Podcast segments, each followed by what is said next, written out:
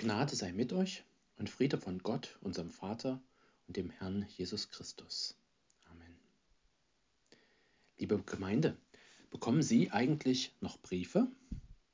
Ich meine jetzt keine Rechnungen oder Werbepost oder vielleicht sogar Mahnungen, sondern so richtig handgeschriebene, an Sie persönlich adressierte Zeilen. Wissen Sie noch, von wem der letzte solcher persönlichen Briefe gekommen ist? Und gab es dafür einen besonderen Anlass? In meinem Briefkasten sind solche Briefe eher selten geworden, aber es gibt sie noch, gelegentlich. Solche Briefumschläge, die man dann ganz besonders vorsichtig öffnet, wo man dann den Brief auffaltet und die Handschrift wahrnimmt, das Papier fühlt und manchmal hat es einen ganz eigenen Geruch. Ein Brief, der sich ganz anders anfühlt als die Rechnungen auf dem Standardkopierpapier. Da merkt man, da hat sich jemand richtig viel Mühe gemacht, um mir etwas mitzuteilen. Und manchmal, da kram ich sogar meinen Füller heraus aus der Federmappe und schreibe ein paar persönliche Zeilen zurück. Ich habe Ihnen heute zwei Briefe mitgebracht. Der erste ist schon ziemlich alt. Vor 1962 Jahren wurde er verschickt von Paulus an die Gemeinde in Korinth. Und weil solche handgeschriebenen Briefe schon damals etwas sehr Besonderes waren, hat man sie in der Gemeinde öffentlich vorgelesen. Man hat sie weitergegeben, abgeschrieben, aufbewahrt, bis heute. Und aus diesem Brief, dem ersten Brief, den er an die Gemeinde in Korinth geschrieben hat, lese ich aus dem Kapitel 14 die Verse 1 bis 12. Strebt nach der Liebe Bemüht euch um die Gaben des Geistes, am meisten aber darum, dass ihr prophetisch redet. Denn wer in Zungen redet, der redet nicht zu Menschen, sondern zu Gott. Denn niemand versteht ihn. Im Geist redet er Geheimnisse. Wer aber prophetisch redet, der redet zu Menschen zur Erbauung und zur Ermahnung und zur Tröstung. Wer in Zungen redet, der erbaut sich selbst. Wer aber prophetisch redet, der erbaut die Gemeinde. Ich möchte, dass ihr alle in Zungen reden könnt, aber noch viel mehr, dass ihr prophetisch redet. Denn wer prophetisch redet, ist größer als der, der in Zungen redet. Es sei denn, er legt es auch aus, auf dass die Gemeinde erbaut werde. Nun aber, Brüder und Schwestern, wenn ich zu euch käme und redete in Zungen, was würde ich euch nützen, wenn ich nicht mit euch redete in Worten der Offenbarung oder der Erkenntnis oder der Prophetie oder der Lehre? So verhält es sich auch mit leblosen Instrumenten, es sei eine Flöte oder eine Harfe. Wenn sie nicht unterschiedliche Töne von sich geben, wie kann man erkennen, was auf der Flöte oder auf der Harfe gespielt wird? Und wenn die Posaune einen undeutlichen Ton gibt, wer wird sich zur Schlacht rüsten? So auch ihr. Wenn ihr in Zungen redet und nicht mit deutlichen Worten, wie kann man wissen, was gemeint ist? Ihr werdet gegen den Wind reden. Es gibt vielerlei Sprachen in der Welt und nichts ist ohne Sprache. Wenn ich nun die Bedeutung der Sprache nicht kenne, werde ich ein Fremder sein für den, der redet, und der redet, wird für mich ein Fremder sein. So auch ihr, da ihr euch bemüht um die Gaben des Geistes, so trachtet danach, dass ihr sie im Überfluss habt und so die Gemeinde erbaut. Soweit der erste Brief, der Brief des Paulus. Aber liebe Gemeinde, ich habe Ihnen noch einen zweiten Brief mitgebracht. Ein Brief, der deutlich jünger ist und einer, der nicht von Paulus, sondern an Paulus geschrieben ist. Einer, der von mir geschrieben ist und den ich gern mit Ihnen teilen möchte bevor ich ihn abschicke. Lieber Paulus, danke für deinen Brief. Wenn du wüsstest, wo dein Brief überall gelesen wird. Er ist ziemlich herumgekommen in den letzten Jahrhunderten. Sogar bis nach Pratau ist er gekommen und man liest ihn hier im Gottesdienst vor und predigt darüber. Ich will heute mal die Gelegenheit nutzen und dir zurückschreiben, lieber Paulus, denn wenn ich ehrlich sein soll, habe ich nicht ganz alles verstanden, was du schreibst. Vor allem diese Sache mit den Geistesgaben. Du schreibst, wir sollen uns um diese Gaben des Geistes bemühen. Und ich habe mir Mühe gegeben, Paulus, etliche Jahre schon. Ich habe darüber gelesen, ich habe darüber mit Freunden gesprochen, ich habe dafür gebetet. Sogar vorbereitende Übungen habe ich schon gemacht. Ich weiß, dass in der ganzen Welt Gemeinden aus dem Boden sprießen, besonders in Lateinamerika, in Afrika, in Asien, denen die Geistesgaben sehr wichtig sind. Ich weiß, dass Millionen Menschen vom Heiligen Geist berührt werden, dass sie zum Glauben finden, dass sie neue Kirchen bauen, während bei uns viele Kirchenbänke leer bleiben oder sogar Kirchengebäude verkauft werden. Einen lebendigen Glauben und lebendige Gemeinden, das wünsche ich mir auch, Paulus. Aber solche ekstatischen Erfahrungen, wie andere sie mit dem Heiligen Geist erleben, das kann ich leider nicht vorweisen. Diese Geistesgaben, sie sind mir bisher irgendwie fremd geblieben und ich frage mich, ist das schlimm? Habe ich da was verpasst? Muss ich mir vielleicht sogar Sorgen machen um mich oder um unsere Gemeinden? Das frage ich mich jedenfalls, wenn ich deine Zeilen lese. Denn für dich und für die Christen in Korinth scheinen solche Gaben offenbar das Normalste der Welt zu sein. Du schreibst ja, ich möchte, dass ihr alle in Zungen reden könnt. Ihr alle. Das meint doch auch mich, oder? Und was bedeutet das eigentlich in Zungen reden? Hättest du das nicht etwas genauer erklären können für Leute wie mich? Ich habe Freunde dazu befragt, die diese Gabe besitzen. Und sie haben es mir beschrieben, das Zungenreden, als ein halblautes Murmeln von Silben und Lauten. Sie sagen, sie selbst können nicht so richtig verstehen, was sie sprechen, aber während sie sprechen, fühlen sie sich vollkommen verstanden von Gott. Sie sagen, es sei wie ein Flow, in den sie geraten denn sie müssen nicht selbst Worte finden für das Gedankenchaos in ihrem Kopf oder das Gefühlskino in ihrem Bauch, sondern sie lassen einfach den Heiligen Geist sprechen. Im Flow sein und sich verstanden fühlen, getragen wissen von Gott, das wünsche ich mir auch sehr, Paulus. Aber muss ich dafür zuerst in Zungen beten können? Du schreibst weiter. Ich möchte noch viel mehr, dass ihr prophetisch redet.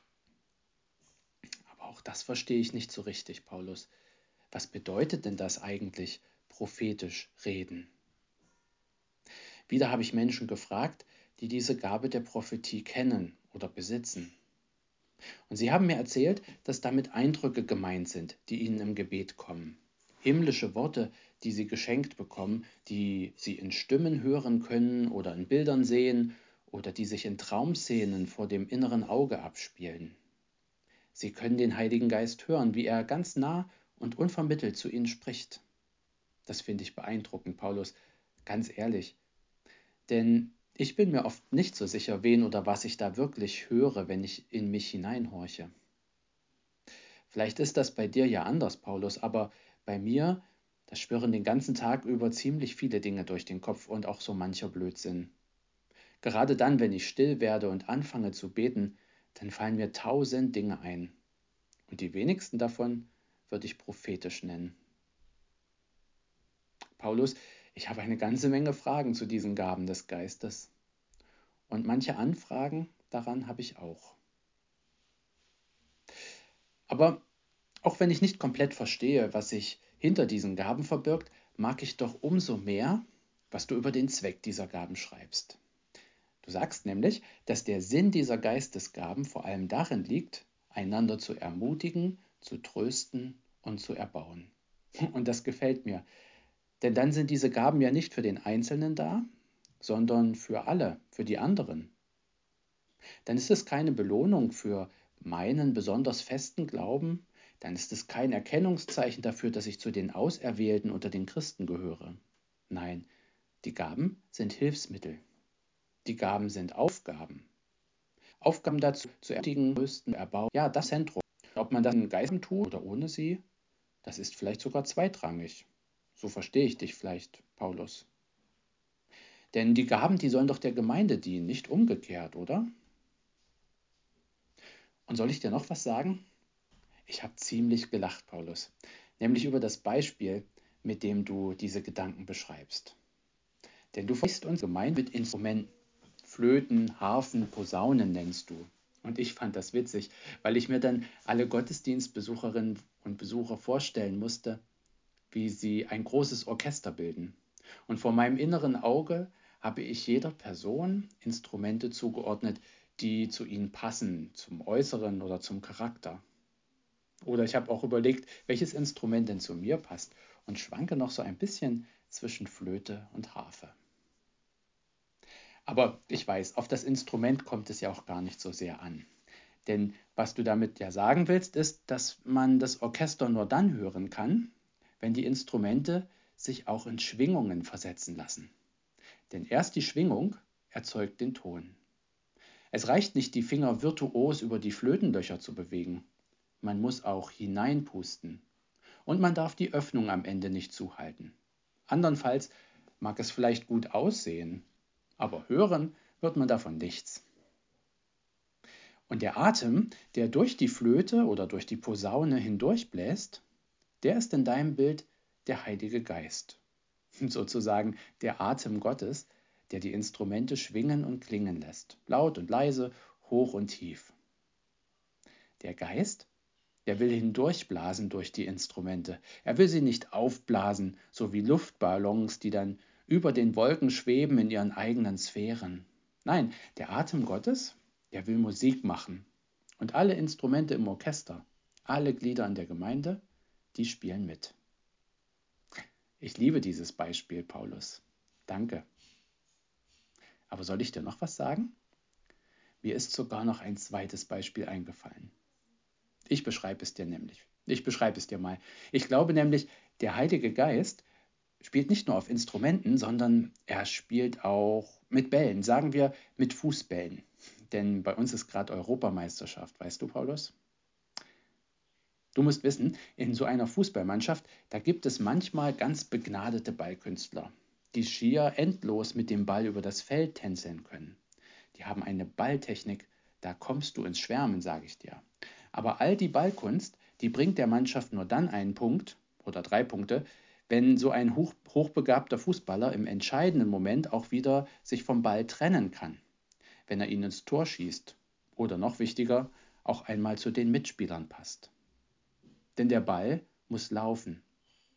Wenn man ihn zugespielt bekommt, dann soll man ihn nicht das ganze Spiel lang behalten, sondern ihn weitergeben. Sonst wäre das Spiel langweilig. Und am Ende entscheidet nicht der Ballbesitz über das Spiel und auch nicht die Kunststücke, die man auf dem Spielfeld hingelegt hat, Entscheidend sind die Tore der Mannschaft. Und noch entscheidender als die Tore ist der Teamgeist. Denn der macht einen zum Sieger, selbst dann, wenn man das Spiel verliert. Es gibt nämlich Vereine, die geben viel Geld aus für grandiose Einzelspieler, aber am Ende haben sie manchmal nur lauter hochbegabte Egoisten zusammengekauft, die nicht als Mannschaft auftreten können und die eigentlich schon verloren haben, bevor sie überhaupt den Platz betreten. Wie gut ist es dann, wenn man mal auf einen Bolzplatz geht, wo kleine Mädchen oder Jungs oder alte Männer spielen und die manchmal mehr über ihre Beine stolpern, als dass sie den Ball treffen, aber die mit Freude und Leidenschaft dabei sind. Es mag sein, dass es nicht die begabtesten Fußballer auf dieser Welt sind, aber sie haben etwas gefunden, das wichtiger ist als viele Begabungen, viele Tore oder Siege. Dieses etwas, das habe ich auch in deinem Brief entdeckt, lieber Paulus. Dafür musste ich allerdings den Abschnitt mehrmals lesen, denn es schien mir irgendwie so banal. Aber ich glaube, du hast es aus einem guten Grund direkt an den Anfang des Kapitels gestellt. Strebt nach der Liebe, schreibst du dort. Die Liebe hat extra noch die Geistgaben gestellt. Denn die Liebe, die macht einen Unterschied. Diesen kurzen, so, lieber Paulus, denn der Liebe ist nicht wichtig, was du hast oder was du kannst. Der Liebe, der ist wichtig, dass du alles, was du hast und was du kannst, miteinander teilst und füreinander tust. Dass du dich nicht selbst in den Vordergrund spielst, sondern das Team in den Mittelpunkt stellst. Dass ihr miteinander spielt und nicht gegeneinander. Dass ihr die Fehler der anderen ausgleicht, statt sie auszunutzen. Strebt nach der Liebe so wie in der Musik, wie beim Sport Und so auch in der Gemeinde. Strebt nach der Liebe bei allem, was ihr tut. Wenn ihr auf der Kanzel steht oder in der Kirchbank sitzt, wenn ihr an der Orgel spielt oder mitsingt, wenn ihr im Gemeindekirchenrat beratet, wenn ihr mit Kindern bastelt oder mit Senioren erzählt, strebt nach der Liebe. Egal, ob ihr in Korinth wohnt oder in Pratau, ermutigt einander, tröstet einander, baut euch gegenseitig auf. Strebt nach der Liebe. Und ja, strebt auch nach den Geistesgaben. Seid dankbar für die Visionen und Sprachen, die ihr empfangt, aber nutzt sie füreinander und miteinander in Liebe. Du merkst, ich habe mich ein wenig in den Flow geschrieben, lieber Paulus. Deine Worte, die haben mich inspiriert und dein Brief hat mich sehr bewegt. Vielleicht hast du jetzt auch nicht alles verstanden, was ich geschrieben habe oder was ich sagen wollte. Ich frage mich zum Beispiel gerade, ob du meinen Fußballvergleich richtig verstanden hast. Falls nicht, weißt du immerhin, wie es mir ging, als ich von den Geistesgaben, als du, nee, wie es mir ging, als du von den Geistesgaben geschrieben hast. Danke für deine inspirierenden Gedanken, Paulus. Oder gebührt der Dank dem Heiligen Geist, der diese fast 2000 Jahre alten Zeilen neu zum Sprechen gebracht hat für mich? Egal, macht das irgendwie unter euch beiden aus. Ich sage einfach beiden Danke. Und ich grüße euch herzlich. Bis zum nächsten Mal.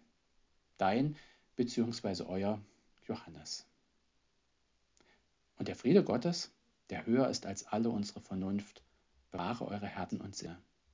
Amen.